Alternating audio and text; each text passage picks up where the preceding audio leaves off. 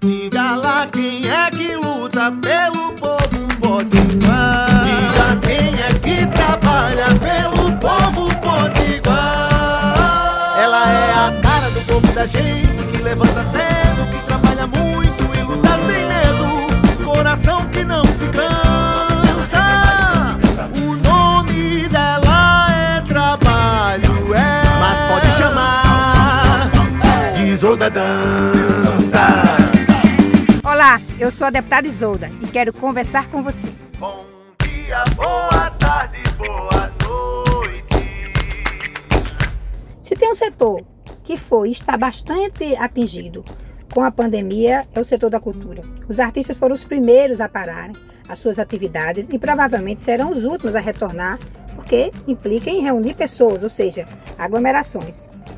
E o que seria desses nossos tempos difíceis enfrentar essa pandemia sem a nossa arte, sem a música, sem os filmes, sem as séries, sem as novelas? Pois é, tudo isso é cultura.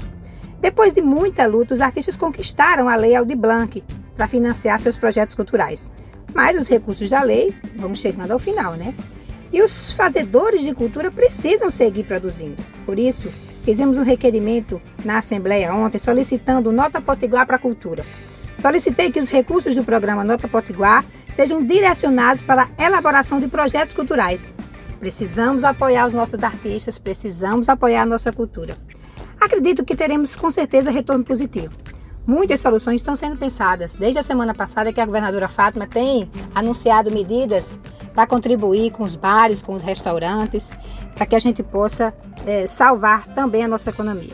E no que depender de mim, do nosso mandato, não mediremos esforços para contribuir não só com os artistas, mas também com toda a população de Mossoró e do nosso Rio Grande do Norte.